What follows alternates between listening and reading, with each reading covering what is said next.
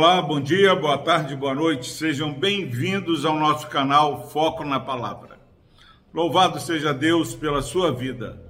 Palavra do Senhor que se encontra no Salmo 51, versículo 1. Diz o seguinte: a palavra do Senhor: Compadece-te de mim, ó Deus, segundo a tua benignidade, e segundo a multidão das tuas misericórdias, apaga as minhas transgressões. Graças a Deus, meu irmão e minha irmã, pela sua preciosa palavra. Nós temos aqui um ensinamento precioso da palavra do Senhor. Quantos estão terminando o dia, começando o dia, ou estão caminhando durante o dia, cheio de arrependimentos, culpas, medos, impacientes? Quantos estão se afastando de Deus por um ou outro problema? O salmista Davi aqui, ele faz uma oração de arrependimento e confissão. Ele havia errado, ele havia pecado, ele havia entristecido o coração de Deus, a sua atitude havia trazido é, um mal à sua casa, ele sabia verdadeiramente, ele tinha noção da sua culpa. O que vamos fazer diante da culpa? Vamos deixar que essa culpa vá nos consumindo, vai nos desanimando, ou vamos ser renovados através da graça e do favor do Senhor. O salmista, ele mostra para mim e para você que não há ninguém que seja amigo de Deus, servo do Senhor, que isso aconteça porque são perfeitos. Nós somos salvos, temos a presença de Deus, mas a inclinação da carne para o pecado, a, a influência do inimigo em nossas vidas, do mundo, ela é grande. E essa influência do pecado na vida do homem faz muitas vezes com que façamos coisas que depois nos arrependemos.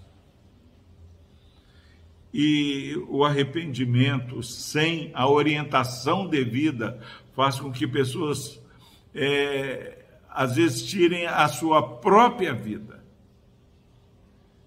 E isso tem acontecido, o mal tem abatido o nosso coração muito mais por não celebrarmos a graça e o favor de Deus do que pelo pecado em si. Porque o cair é do homem, mas o levantar é de Deus. E aqui nesse salmo, o salmista ensina para mim e para você: se você sente que tem pisado na bola, entristecido o coração de Deus, põe a boca no pó e clame: compadece-te de mim. Compadece-te de mim. Isso é uma palavra de poder. Pedir a compaixão do Senhor. Não dê ordens ao Senhor, porque o nosso Deus, ele é soberano, mas ele é rico em perdoar. Compadece-te de mim, ó Deus, como segundo a tua benignidade. Nosso Deus não é um Deus irado que quer esmagar a cana quebrada, mas é um Deus de bondade. Aqueles que têm é, voltado as costas para o Senhor é porque ainda não têm experimentado que o Senhor é bondoso. E a palavra do Senhor nos ensina a clamar pela compaixão. Compadece-te de mim, segundo a tua benignidade. Pedir para que um homem ímpio, alguém com coração duro compadeça de você, é, é, é lê de engano. Na, no primeiro momento ele vai apontar o dedo, mas o salmista fala: compadece-te segundo a tua benignidade. Deus é bom. E segundo a multidão das tuas misericórdias, apaga as minhas transgressões. Não é uma misericórdia pequena que Deus tem. A misericórdia do Senhor é grande a multidão das tuas misericórdias.